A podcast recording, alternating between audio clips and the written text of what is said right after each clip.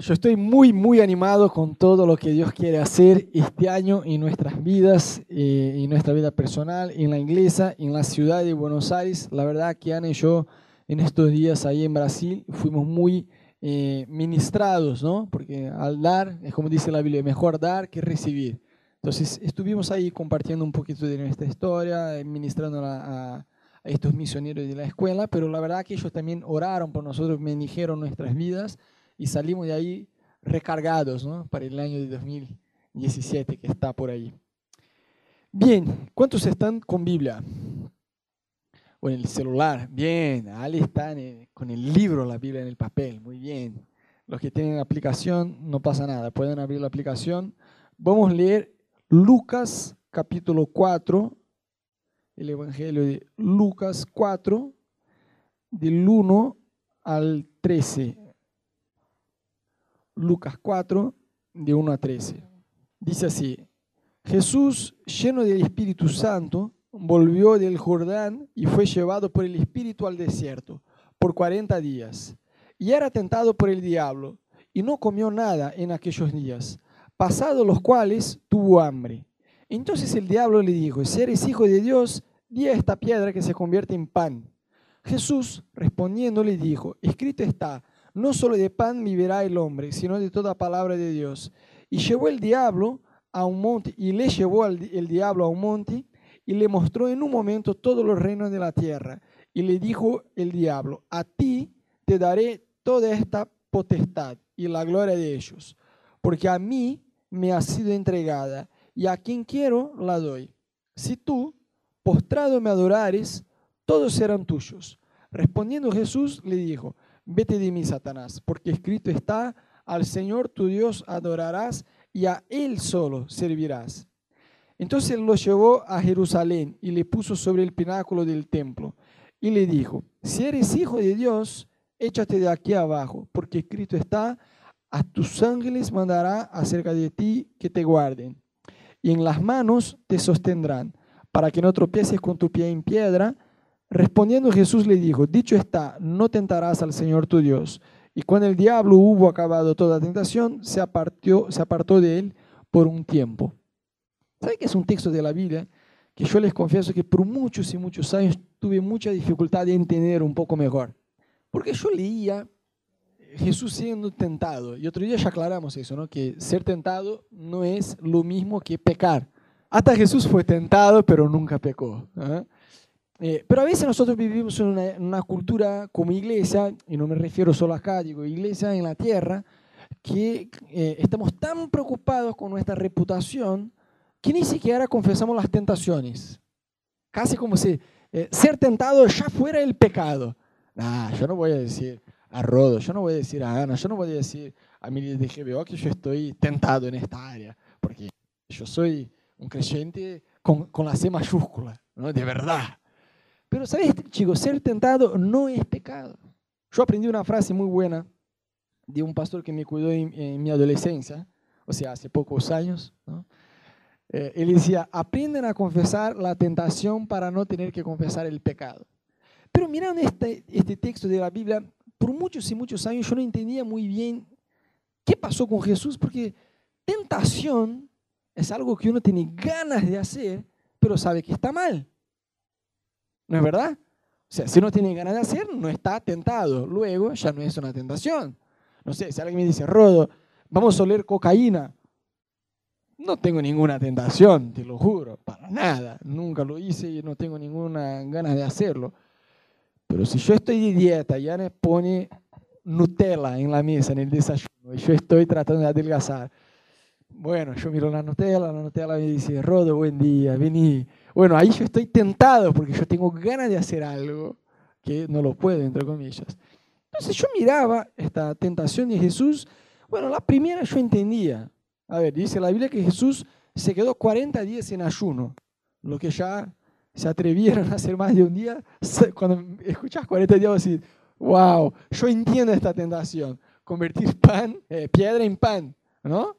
O decís, Está bien, lo entiendo perfecto. Con 40 días sin comer, la Biblia no, dice que él se quedó sin tomar nada, sin beber, porque dice que al, final de estos 40 días tuvo hambre, no dice que tenía sed. Entonces se supone, la Biblia no dice con todas las letras, pero se supone que fue un ayuno eh, que tomaba agua pero no comía nada. Pero aún así fueron 40 días. Entonces convertir piedra en pan, sí, yo entendí perfecto, perfecto. Yo también me quedaría recontratentado y, y el desierto pasaría a ser una panadería gigante si yo fuera, si yo estuviera ahí en el lugar de Jesús. Pero después había una otra propuesta que yo no entendía cómo eso podía ser una tentación. Satanás dice, mira, todo el poder de todos los reinos me fue dado a mí y yo lo entrego a quien quiera. Entonces, si vos te postrás y me alabás, yo te lo doy. Y yo leí y me quedaba como, ¿pero qué? ¿Jesús tuvo ganas de, alabar a Satanás? Como que no me cerraba, qué tentación trucha, ¿no? Yo no entendía, pero en realidad, obvio que Jesús no estaba tentado a alabar a Satanás, pero la propuesta de Satanás era, yo te doy el gobierno de todos los reinos y en cambio vos me alabás. Entonces la tentación no era el hecho de arrodillarse ante Satanás y alabar, a él, sino lo que podía tener en cambio. Porque en ningún momento Jesús le contesta a Satanás dice, mentira, ¿quién te lo entregó? Nadie te lo entregó nada, andate de acá, desubicado, ¿no? No, Satanás dijo, a mí me fue entregado el gobierno sobre todos los reinos. Y yo le entrego a, a quien yo quiera. O sea, Dios había dado a Adán y Eva el gobierno. Cuando el hombre pecó, se le entregó a, quién? A Satanás. Y Jesús vino a recuperar eso, no solo redimirnos de nuestros pecados, sino volver a tener el gobierno en sus manos. Entonces Satanás, en otras palabras, estaba diciendo, mira, no hace falta, dice a la cruz, hay un camino más fácil, hay un camino más cortito. Solo acá entre nosotros. No, no, no voy a sacar una selfie, quédate tranquilo Jesús.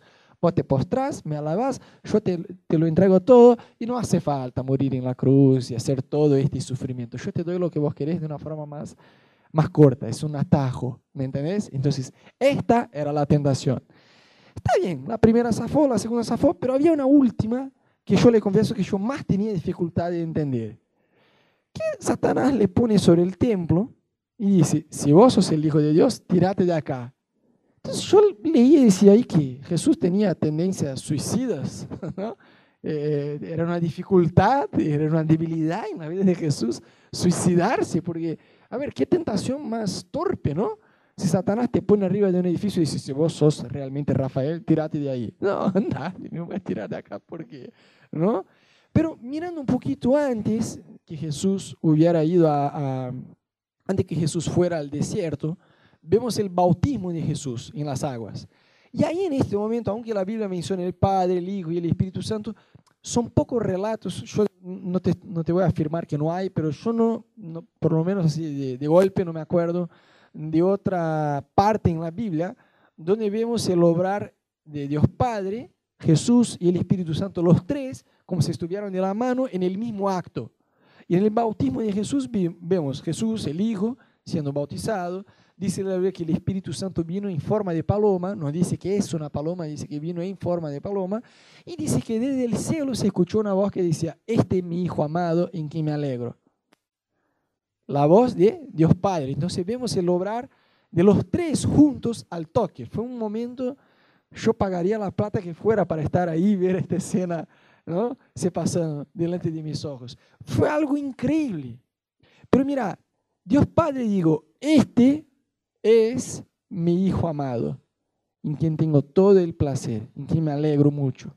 Y enseguida Jesús va al desierto, llevado por el Espíritu Santo. No fue Satanás que llevó a Jesús al desierto, el Espíritu Santo lo condució, lo llevó al desierto. Condujo. ¿Qué dije yo? Condujo. El Espíritu Santo lo condujo al desierto y ahí fue tentado. ¿Y cuál era la última tentación? En su bautismo escuchó desde el cielo la voz del Padre diciendo, este es mi Hijo amado. Y después en el desierto Satanás viene y dice que, si vos sos el Hijo amado, entonces hacía lo que yo te estoy diciendo. Y siempre pasa eso. Yo siempre escuché que hay un proceso de Dios en nuestra vida de las tres P's, la letra P. palabra, prueba y promesa. Dios te libera una palabra. Vos decís, wow, vos crees. Enseguida viene la segunda P que no es tan agradable, es la prueba. Y después, si vos sobrevivís a la prueba, llega la, la, tercera P que es mucho más copada, que es la promesa. ¿no? Entonces, no sé, vos recibís una palabra, no sé, que Dios te va a prosperar. O sea, aleluya, yo recibo Jesús. Y enseguida empezás a ver tu vida financiera como que se uniendo. Y vos decís, pero ¿qué pasa? El chabón me dio una palabra en la carne. Este estaba en la carne, no estaba en el espíritu, no estaba en el espíritu. Son las tres P's, palabra, prueba y promesa. Entonces Dios le dio una palabra sobre Jesús que hablaba acerca de su identidad. ¿Sabes? Justo hoy volvimos de Brasil y para eh, entrar acá en Argentina tuvimos que mostrar nuestro DNI, Documento Nacional de Identidad. Acá está. Porque yo no, no me puedo mover de un lado a otro sin tener una identidad. ¿Sí? Yo me quedo muy limitado si no tengo una identidad. A la manzana donde vivo, básicamente. Porque en todo yo tengo que moverme con una identidad que va a decir quién soy. Espiritualmente es igual. Nos quedamos limitados sin tener una identidad en Dios. Hoy está de moda que uno elija el sexo, entre comillas, haga una operación y qué sé yo, pero aún así no, no le va a cambiar su esencia. No puede quedarse embarazado un hombre. Me voy al hospital, me operan, listo, ya está. Y no, aún así no puedo cambiar quién soy. O sea, está de moda este tema de identidad, pero sabes, espiritualmente vos tenés una identidad en Dios. Si vos tenés que contestar la pregunta, ¿quién sos? Vas a un trabajo, no sé, llegas a una fiesta, a un lugar donde hay gente que no te conoce y te preguntan, ¿y vos quién sos? Quizás vas a describir cosas que haces, ¿no? Ah, qué sé yo, yo eh, soy Nico, eh, yo soy el marido de, Maru, yo trabajo con ventas, vendo camisas 100% algodón, ¿no? Nico va a describir, toco el teclado en la iglesia, va a describir cosas que hace. Pero eso no es quién es Nico. ¿Me entendés? O sea, solemos contestar esta pregunta de quién somos diciendo cosas que hacemos. Yo hago eso, yo me dedico a eso, yo soy hijo de este, el papá de este, laburo de esta forma. Eh, morocho alto, hermoso y sensual, qué sé yo. Vamos a describir aspectos físicos o pelado. Vamos a describir aspectos físicos y de cosas que hacemos, pero eso no es lo que realmente somos. Eso, va, eso es una descripción física o de eh, una rutina de, de cosas que hacemos. Pero la verdad que somos mucho más que una sencilla descripción física de lo que somos tenemos un ADN adentro nuestro. En Dios, digo, ¿no? Más allá del ADN natural, tenemos un ADN en Dios. Y sabe, gente, solo Dios puede y debe ser nuestra referencia. A veces yo veo, no sé, viste estos fans de, qué sé yo, Justin Bieber, no sé. Y los tipos ponen la misma ropa que el chabón. Eh, cortan el pelo igual que el chabón y físicamente tratan de quedarse igual que el tipo. O no sé, hay un chabón que es fan de una banda de rock, que los tipos, qué sé yo, tienen todos pelo largo, se pelan acá y dejan solo una línea en el medio, ¿viste? como punk, qué sé yo, o ponen una larga en la oreja. Es una generación que busca una referencia de identidad. No tienen, se vas a charlar con un chabón así que se viste y habla y, y quiere ser el próximo Justin Bieber, muy probablemente cuando te das cuenta, charlando con la persona, no hay un referencial, una buena referencia de un padre, de una madre, que le dieron una identidad. Entonces, naturalmente eso pasa. ¿Es así? Cuando es adolescente todavía no maduró, busca una referencia y busca desarrollar su identidad natural. Espiritualmente es igual. Tenemos que tener en Dios una referencia. Por esta sencilla razón, Pablo decía, mira, ustedes están diciendo, ah, yo soy de Pablo, yo soy de este, yo soy del otro. No, no, no, no, no. Ustedes son de Dios. Porque esta es la identidad de ustedes. Está bien que uno puede admirar, aprender y tener eh, referencias en su vida, pero yo no tengo que imitar la forma de ser de alguien. ¿Me entendés? Yo tuve distintos eh, hombres de Dios en mi vida que me ayudaron a, a crecer y madurar en Dios y hasta el día de hoy tengo personas que me acompañan y ellas son completamente distintas una de la otra. Yo no, no, no podía, yo podía absorber y aprender la parte buena de cada uno, pero yo tengo mi forma de fluir en Dios. ¿Me entendés? Yo no tengo que predicar como Dudu predica, como el papá de Ana predica, o como Pastor Luis, que fue mi pastor por toda mi adolescencia, predica. Cada uno tiene una forma de ser, porque Dios nos dio un, un, ADN propio nuestro y lo tenemos que descubrir en Dios. Porque la falta de identidad nos hace tres cosas muy dañosas. La primera nos hace competir. Y yo veo un personaje de la Biblia que realmente era un personaje, José. José, ustedes ya saben la historia, ¿no? Los, hermanos lo vendieron, el chabón se quedó esclavo por años y después Dios cumplió todos los sueños que le había dado antes. Pero el chabón este, yo no quiero juzgar a José, después en el cielo me va a pegar, ¿no? Pero de verdad leyendo la Biblia, no sé, yo me doy cuenta de un José cuando arranca la historia y otro José al final de la historia. Es otro chabón completamente distinto. Porque viste que entre los hermanos, bueno, la Biblia arranca, los primeros dos hermanos ya se matan. Uno ya asesina, ya mata el otro. O sea, eh, eh, viste que a veces hay como que una rivalidad y que no es sana entre los hermanos. ¿Sí o no? Los que son hijos únicos digan, no lo sé, por suerte. Pero sí pasa eso en la familia natural, por así decir. Hay muchas veces una rivalidad entre hermanos. Entonces el chabón Dios le da un sueño. Primero, dice la Biblia que el papá, y siempre cuando pasa eso en la familia, que el papá o la mamá eh, pasa a amar los hijos y hace un tratamiento especial a uno o a otro. Eso como que ya se genera una rivalidad más fuerte de, la normalidad, por así decir. Entonces dice la Biblia que el papá de José lo amaba más que a sus hermanos. Yo me imagino que no solo los hermanos se daban cuenta, sino que él también. ¿no? Y dice la Biblia que hizo, eh, eh, hizo con que sus hermanos se enojaran tanto, pero tanto, que ya no podían hablarle de una forma tranquila.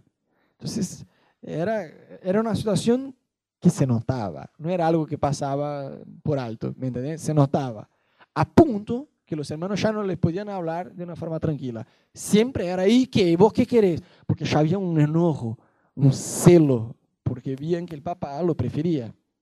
Está bien. Entonces el chabón, imagínate, imagínate que el chabón vive en este contexto. Entonces el chabón tiene un sueño, y el resumen del sueño es que Dios le va a poner en un lugar de autoridad sobre su familia.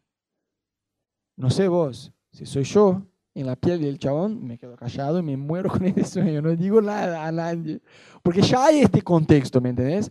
Pero el chabón se acerca a los hermanos y dice, mira, Dios me dio un sueño donde yo voy a estar sobre ustedes. Bueno, los hermanos casi que le agarran a trompadas, hasta su papá lo reprendió. Está bien, no sé, no sé vos, si soy yo, y hice la tontería de, de compartir eso, y tengo un segundo sueño, listo, ya lo conté una vez, me quedo callado. No, el chabón tiene un segundo sueño y vuelve a contárselo a los hermanos. Mira que el chabón no era, no era torpe, no era tonto, era provocador, era una provocación de hermano, ¿me entiendes? Sin compasión alguna de los hermanos. Como si yo soy el preferido de mi papá, mis hermanos tienen celo, y Dios me está dando un sueño que yo voy a estar en un lugar de autoridad. Ya les comenté una vez, se enojaron y no me importa, les voy a comentar de vuelta. ¿Me entendés? Tanto es así que en el día que lo atraparon, dice la Biblia que el chabón le había ganado de su papá un regalo, una ropa con muchos colores. Y el papá dice, bueno, lleva esta comida a tus hermanos, averigua qué onda tus hermanos. Y el chabón va a su placar, ¿con cuál ropa voy? A ver, a ver. Ah, esta. Voy con esta. Esta que es como una señal que dice, yo soy el preferido. El chabón era un provocador. José, perdóname, en el cielo vamos a charlar mejor, pero el chabón sí fue transformado por el Espíritu Santo. Y después de muchos años, se pasaron 13 años, que el chabón estuvo en la cárcel. Dios sabe cómo lidiar con, con nuestro, nuestra parte de, nuestro carácter que todavía no está transformado. ¿no? Vemos otro José. A la hora que el chabón se revela a sus hermanos, está como que tratando de consolar a sus hermanos. Dice, mira, ustedes váyanse, pero no peleen. Porque el chabón ya entendió algo que hablamos otro día, que va mucho más allá de nuestra capacidad natural de entender las cosas, que es la soberanía de Dios. Entonces el chabón dice, mira, estuvo mal lo que ustedes hicieron, no es que estuvo bien, estuvo mal. Pero ¿sabes qué?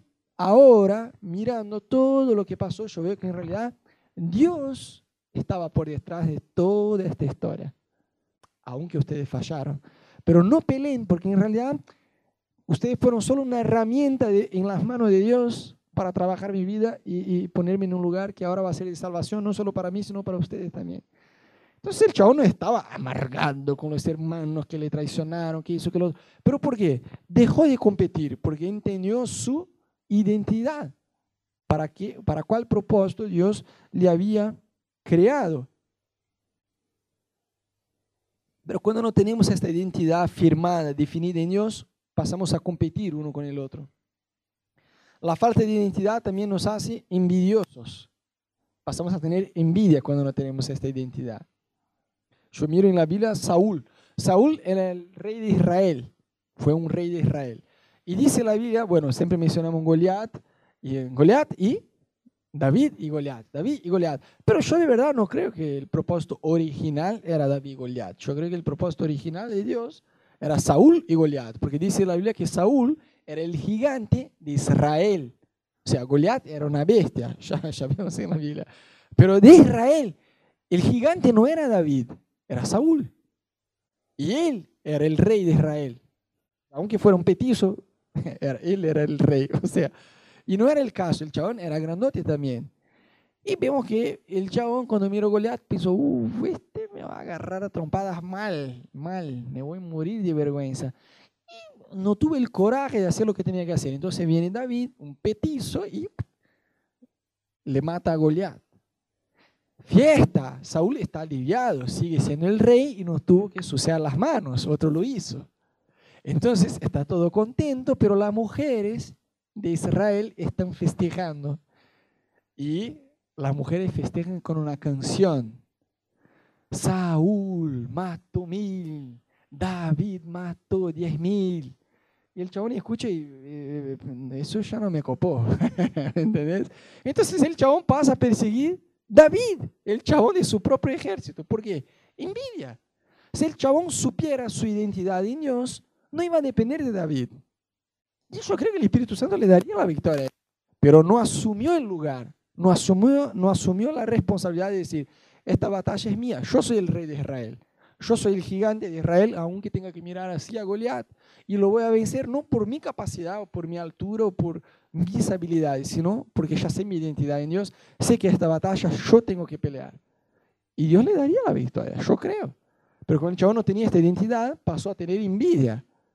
¿Cómo así? Saúl mató mil, David diez mil. A él le van a dar todo el crédito de la cosa. Y entonces pasó a perseguir. Y a veces pasamos a actuar así cuando no sabemos nuestra identidad en Dios. Decimos, ay, pero mira cómo Ana canta, me encantaría tener la voz de ella. No la tengo y no la voy a tener, está todo bien. Dios regala los dones acorde a cada uno, por un propósito específico, ¿no? Cuando no tenemos esta identidad firmada en Dios, más allá de competir y de tener envidia, pasamos a ser medrosos. Vemos eso en la Biblia también, Moisés. Moisés es un chabón que si vos lo estudias, la historia de Moisés, te das cuenta de esta crisis de identidad muy fuerte en la vida del chabón. ¿no? Y Moisés tuvo un momento que Dios le dijo, bueno, andate a hacer eso. Ah, no, Señor, pero yo no sé hablar. Ah, pedí que mi hermano me, haga la gauchada, que me ayude. Y dice la Biblia que Dios se enojó. Dios se enojó, obvio, porque una cosa es ser una persona humilde, otra cosa es cuando Dios te llama a hacer algo, es una falsa humildad. Esta de, no, pero yo quién soy. Dice la Biblia que Dios se enojó. Porque la confianza de Moisés debería estar no en su capacidad de liderazgo, no en su capacidad de comunicación, no en su capacidad de influir sobre las personas, sino Dios me dio una palabra, Dios me dio un orden. Andate y yo te voy a usar para liberar el pueblo del Egipto. Lo que yo tengo que hacer es irme a Egipto, ahí me voy y voy a hacer lo que Dios me llamó, punto. Yo no voy a dejar de ir o ir mirando mis propias capacidades, porque Dios lo repitió un montón de veces, pero yo voy a estar como vos. Pero ¿quién creó la boca? No fui yo. A mí qué me importa si vos no sabés hablar yo voy a estar con tu boca, andad. Y el chabón hizo tanto como, ah, tiró tantas excusas para no arriesgarse en Dios que Dios se enojó. Vemos eso con Gedeón también, ¿no? Dios le aparece al chabón y dice, hombre valiente. El chabón mira, hombre valiente, pero Señor, yo soy el menor de mi casa y mi familia es la más pobre, la más débil que hay. Y hay algunos hermanos a veces con síndrome de Gedeón, ¿no? Decimos, la iglesia es el cuerpo de Cristo y cada uno es, es un miembro. Y el chabón piensa y dice, no, pero yo soy el apéndice, que uno dice que no tiene función ninguna. ¿no?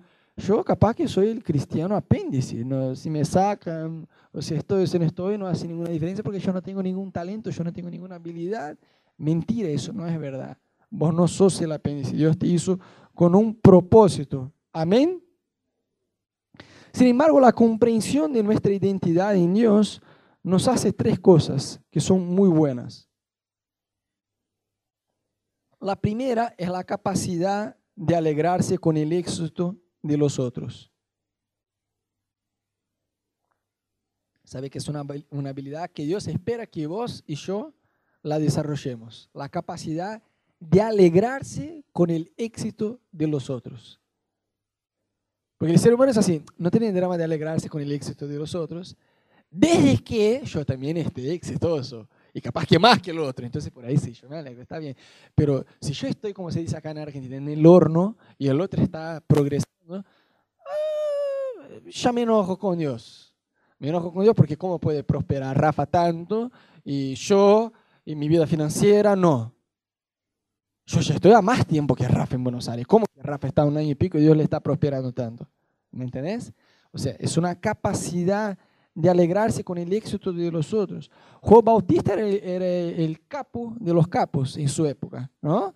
Y está ahí predicando, llega Jesús y le dice a su discípulo, mira, ahora este es el chabón, andate con él. ¿Se imaginó? Decir, decir a, tus discípulos, a, el pastor decir, a, che, andate vos a otra iglesia, ahora anda, anda con, con este, este es tu pastor ahora. No, es mío.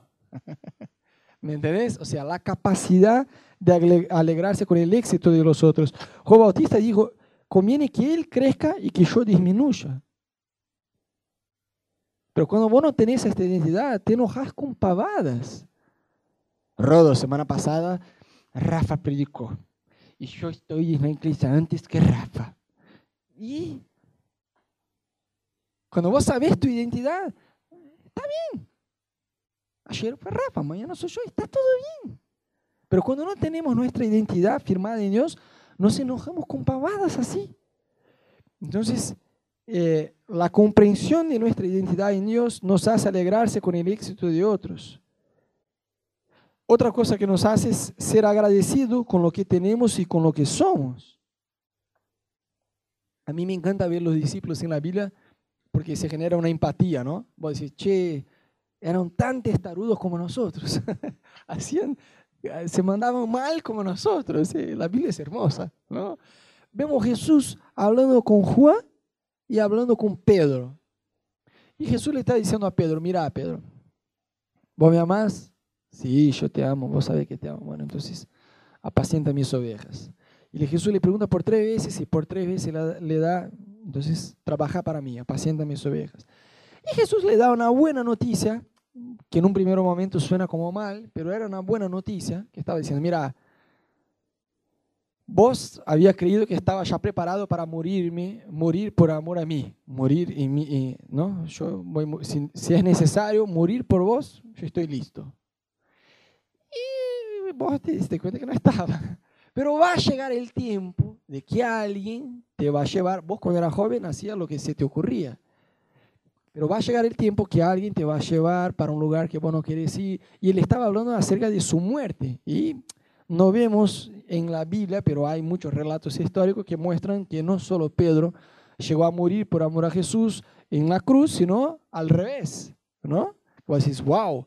Entonces Jesús había, aunque fuera una mala noticia, que el iba a morir por él, había una buena noticia por detrás de eso que estaba diciendo, mira, tu nivel de amor por mí va a crecer hasta llegar a este punto, ¿me entendés? Pero Pedro, y es muy gracioso leer la Biblia en estos momentos, ¿no? Escucha, como, está bien, yo voy a morir. Entonces mira a Juan y dice, ¿y este? yo me voy a morir solo.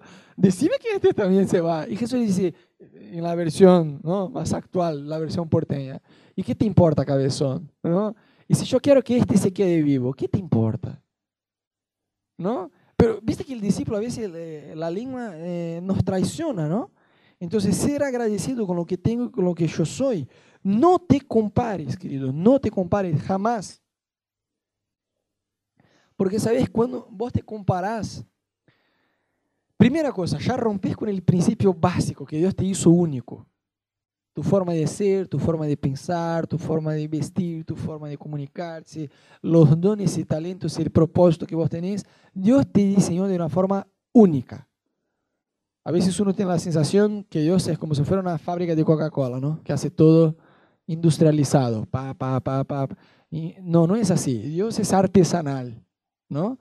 Dios hace las cosas de forma artesanal. Con sus propias manos, manos te formó y te hizo con un diseño único. Entonces, cuando vos te comparás con otro, vos te pones más abajo del plano original de Dios. Porque cuando vos te comparás, yo te voy a decir qué pasa. Pasan dos cosas, y ambas están malas. ¿Por qué te vas a poner orgulloso y vas a decir, ah, yo me comparo con este y la verdad que yo soy mejor?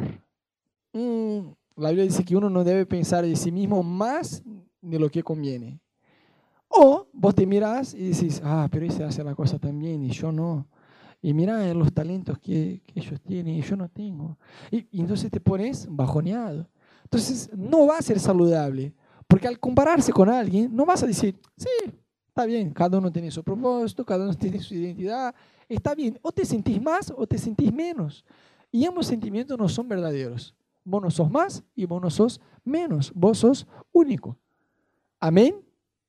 Entonces, no te compares, eso no te va a ayudar.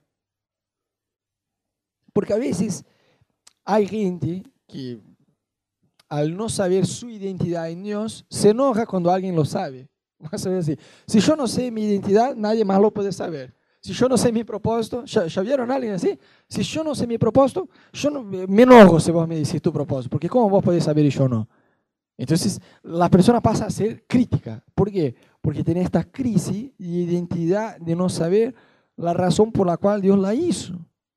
Entonces, yo paso a enojarme de ver otros sabiendo. Y por lo general, esta clase de personas, yo un, tiempo, ya hace como, no sé, tres años, cuatro, no, tres años más o menos, yo escribí un, un, texto en un blog que, que, tenemos eh, y yo puse el problema de los CAI. Yo puse una sigla, porque es una suerte de persona que necesita una sigla. El problema de los CAI, creyente con aversión a la iglesia. Raro, ¿no? Puede ser creyente, pero aversión a la iglesia al mismo tiempo, pero hay. Hay una suerte de personas así. Y yo puse en este texto, porque hay una generación, no solo en Brasil, yo creo que acá también, en todos lados hay, de creyentes que tienen una verdadera aversión a la iglesia. Y por lo general, lo más sería gracioso si en realidad no fuera triste de estas personas es que critican con toda la furia la iglesia, no es solo la iglesia, las iglesias en el mundo, cómo deberían hacer las cosas, cómo debería ser todo. Pero si vos miras la vida, son las personas que menos fruto dan. Vos escuchás el chabón diciendo cómo la iglesia tenía que evangelizar. Vos pensás, wow, el chabón este cada cinco minutos gana a alguien para Jesús. No, no evangeliza, no predica, nada, pero tiene la crítica constante. O sea, eso tiene que ver con nuestra identidad en Dios, porque si no la tenemos, nos tornamos críticos. Y la Biblia es muy, muy clara cuando habla acerca de juzgar a los demás. ¿no? La Biblia dice, con la misma medida, o sea, de la misma forma que juzgamos, vamos a ser juzgados. ¿Cuántos ya fueron juzgados? Es un sentimiento malo, ¿no? Que va a decir, che, pero nada que ver, yo hice eso con la mejor de las intenciones, y la persona sacó una conclusión, nada que ver, qué bronca. El sentimiento de ser juzgado es muy malo, ¿no? Entonces, ojo, la Biblia dice, de la misma forma que vos juzgues, vas a ser juzgado. Es más, Romanos 2.1 dice que cuando juzgamos no tenemos excusas. Pablo dice, porque ustedes al juzgar critican las mismas cosas que ustedes hacen. Vos wow, wow. ¿Sabe qué otro día? Fue una situación graciosa. No me acuerdo qué exactamente yo tenía en el auto, si era, si estábamos yendo a un cumple, algo, pero había algo en el auto que no podía romper. No me acuerdo si era un, plato, un cristal, algo así que yo tenía que manejar de espacio. O si era algo electrónico, no me acuerdo. Pero yo no podía manejar rápido, no que yo maneje con toda la furia, pero digo, tenía que manejar mucho más despacio de lo que eh, suelo manejar. Entonces yo manejaba despacito, hacía las curvas despacio y mucha gente pasaba enojada y me daban señal de luz alta y me tocaban la bocina. Y yo me enojaba y decía, pero qué bronca. Y en este momento yo me di cuenta, yo me vi del otro lado. Cuando yo muchas veces veo a alguien despacio, ¿no? Pero andate, eso es una tortuga, por Dios, no puede ser, más fácil que baje del auto y camine. Y me dio una vergüenza porque yo pensé, wow, ¿cómo este versículo es verdad? Todo, absolutamente todo que criticamos, lo hacemos también. La persona no tenía una cámara en el auto de ella para que pudiera mirar que yo no podía ir más rápido, que no era que yo soy un tipo lento al manejar. Tenía algo en el auto que tenía que ir despacio. Y eso lo aplicamos varias y varias veces, una y otra vez. Entonces, por lo general, cuando nos mandamos mal, queremos que las personas nos juzguen, si van a juzgarnos, que nos juzguen por nuestras intenciones. ¿no? Tomamos una acción que está mala, pero decimos, pero no era lo que yo quería. Vos entendiste todo mal. O sea, yo quiero que vos me juzgues por mis intenciones. Pero cuando nosotros se equivocan con nosotros, no nos importa nada las intenciones. El, el hecho es, vos dijiste eso, vos hiciste eso. ¿Qué me importan las intenciones? Entonces, hay esta incoherencia muchas veces cuando tratamos de traer esta cuestión de identidad al ámbito de relaciones, ¿no?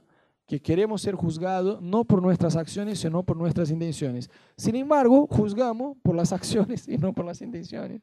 Entonces, eso tiene que ver con identidad.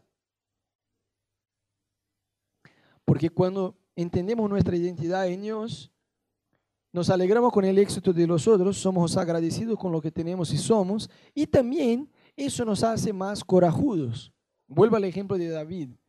Vos fíjate que David era un chabón un hombre de Dios, pero respecto a lo que es guerra, el chabón era totalmente un eh, amateur, digo, no tenía experiencia. Si yo fuera un amigo de David, capaz que lo iba a desanimar, utilizando la Biblia para eso. ¿eh? Puede decir, mira, David, mira, la Biblia dice, con sabiduría se edifica la casa. Escuchadme. ¿Vos ya tenés experiencia en guerra? No. ¿Vos fuiste convocado para la guerra? No, no, no. Mi papá dijo solo para venir a entregar comida a mis hermanos. Ah, bueno. Entonces, primero, vos ni siquiera fuiste convocado para la guerra. Segundo, ¿me entendés? Yo podía desanimar a David, pero el chabón tenía un coraje en él, no por su propia capacidad, porque al compararse con Goliat, me imagino que el chabón debía temblar. Pero ¿por qué el chabón no tembló?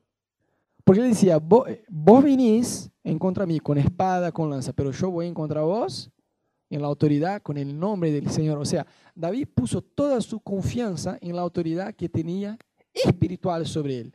Dios me va a dar la victoria, no porque yo soy más canchero que cualquier tipo de mi ejército, pero porque yo tengo una identidad, yo sé que Dios me hizo con un propósito específico que yo esta batalla la puedo ganar.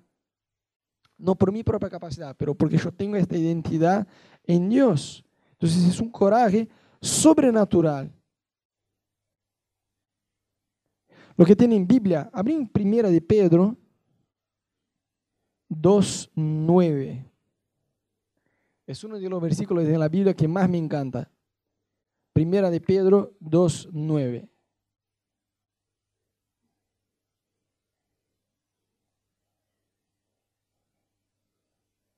Y con eso cerramos.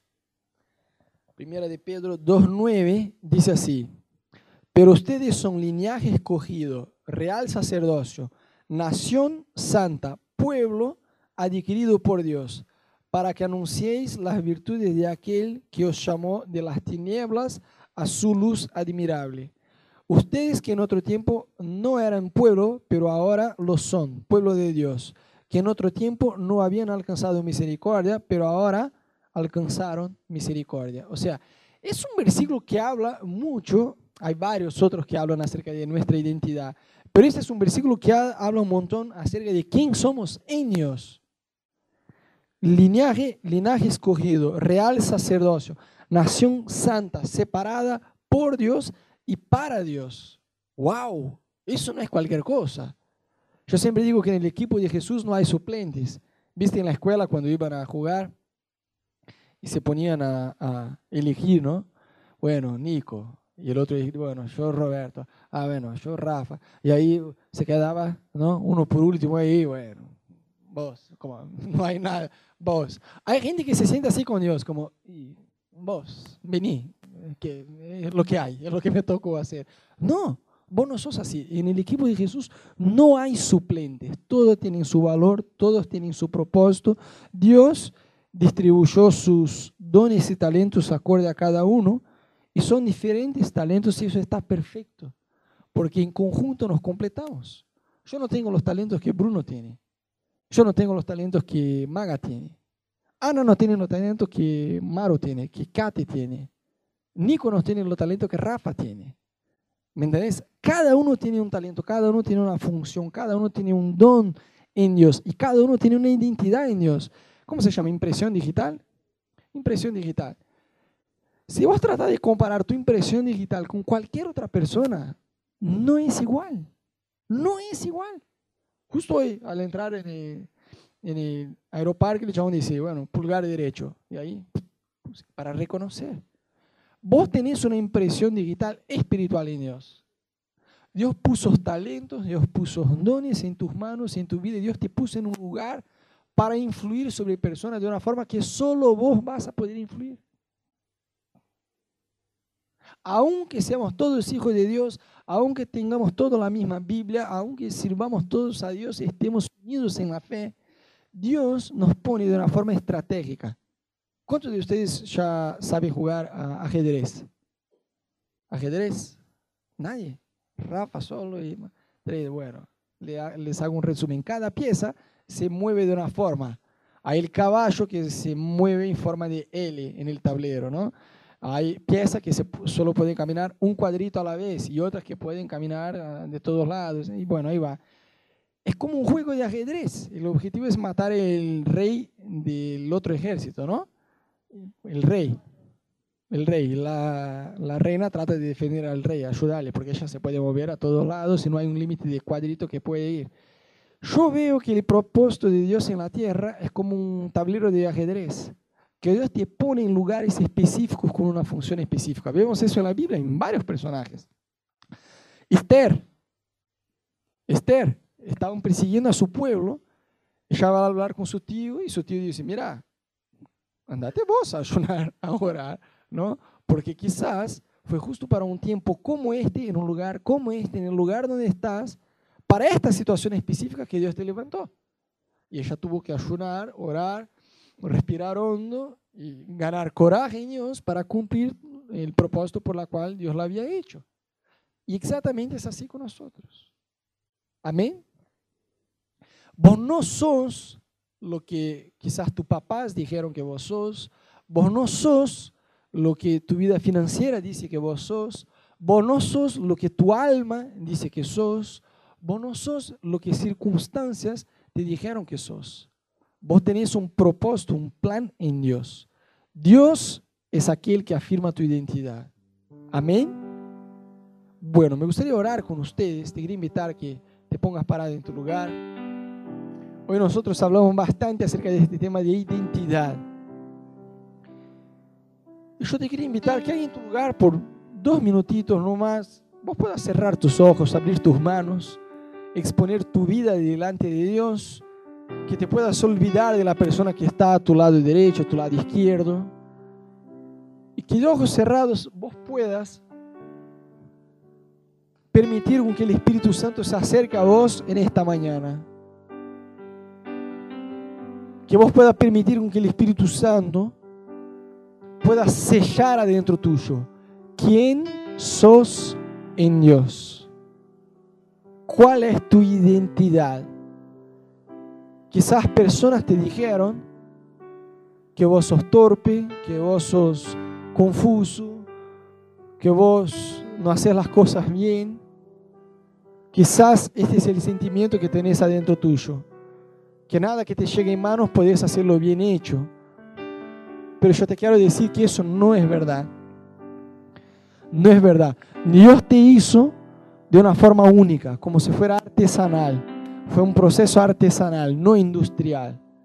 Dios puso adentro tuyo un propósito, un talento, una capacidad sobrenatural de realizar cosas en Dios. Y hay una zona de influencia que solo vos te podés mover en ella. Yo no la puedo mover, yo no me puedo mover en tu, eh, con tus amigos, con tus vecinos, en tu trabajo. Dios te, eh, te, te, te puso en un lugar. Dios sembró tu vida en un entorno, ya sea familiar, ya sea laboral, ya sea donde sea. Dios te sembró en un lugar con una identidad única y específica en Dios. Y vos tenés que descubrir esta identidad en Dios. ¿Por cuál razón yo existo? ¿Qué tengo que hacer yo en esta tierra? Dios te quiere revelar eso. Dios no quiere que vos sigas por toda tu vida de un lado a otro perdido por oportunidades solamente. Dios quiere que vos sepas quién sos en Dios. ¿Cuál es el ADN único que Dios sembró adentro tuyo? Jesús, danos, Señor, en esta noche, Señor, esta convicción, Dios, de que somos llamados, Dios, a influir sobre personas, Dios, a expandir tu reino, Dios, a sumarnos, Dios, a tu obrar en esta tierra, en esta ciudad, en esta nación. Danos, Espíritu Santo, una convicción nueva de quién somos en vos. Danos una convicción clara, Dios, de qué esperar, de, qué esperar de nosotros, Señor. De cómo nos podemos mover en ti, Jesús. De ojos cerrados, todos ahí en su lugar. Si vos de alguna manera te identificás con algo que dijimos hoy de identidad, quizás vos decís, yo estoy descubriendo mi identidad en Dios. No es que no sé mi identidad en Dios. Sé, pero quiero conocer mi identidad en Dios en más profundidad, a un nivel aún mayor o quizás vos decís, no, la verdad que no sé mi identidad en Dios. Todavía tengo que descubrir. Levanta una de tus manos bien alto como una señal y decir, Jesús, acá estoy. Mostrame. Yo no te voy a llamar para que pases a frente. Yo quería solo desde acá, desde mi lugar, orar por vos. Si vos te identificás, levantás una de tus manos bien alto como una señal decir, Jesús, acá estoy. Mírame, yo quiero conocer más de mi identidad en ti. Yo quiero conocer más de este ADN. Amén, amén, amén, amén. Jesús, yo te quiero pedir, Espíritu Santo, danos, danos, Jesús, nuevas experiencias con vos, Jesús. Libranos, Señor, de buscar referencias equivocadas, Jesús. Libranos, Señor, de buscar referencias que no provienen de ti. No queremos imitar solamente personas, Señor. Queremos ser imitadores de Cristo, Jesús y queremos descubrir la razón por la cual existimos, la razón por la cual estamos en la tierra, la razón por la cual nos pusiste en un entorno, Señor, familiar, laboral, con vecinos, con amigos. No nos queremos callar, Jesús. Yo te pido que la, la compasión por personas sea algo tan fuerte dentro nuestro, Señor, que ya no vamos más a quedarnos callados, Señor que la compasión vaya más allá de la timidez, de la vergüenza de predicar o de no saber exactamente cómo fluir, cómo hacer, que vos puedas ser nuestro maestro, Señor. Y que podamos tener nuestra identidad, en primer lugar, sanada, Dios, sanada. Quizás nuestro papá, quizás nuestra mamá, quizás nuestra familia no nos ayudó a entender nuestra identidad en vos. Quizás personas no nos valoraron, quizás nuestros papás hicieron mucha diferencia entre hermanos, pero la verdad Jesús es que no importa, porque en ti somos sanados, en ti podemos tener restablecida, Dios, nuestra identidad, Jesús. Como un varón de Dios, como una mujer de Dios, hombres y mujeres de Dios, con talentos específicos, con dones específicos.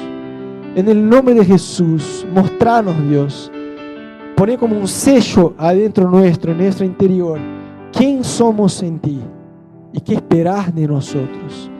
¿Cómo nos podemos sumar a tu obrar en la tierra? ¿Cómo nos podemos sumar a lo que estás haciendo en Buenos Aires? ¿Cómo nos podemos sumar a, tu voluntad, a tu propósito eterno en las vidas de aquellas personas que están alrededor nuestro, Señor? Danos, Espíritu Santo, danos esta convicción.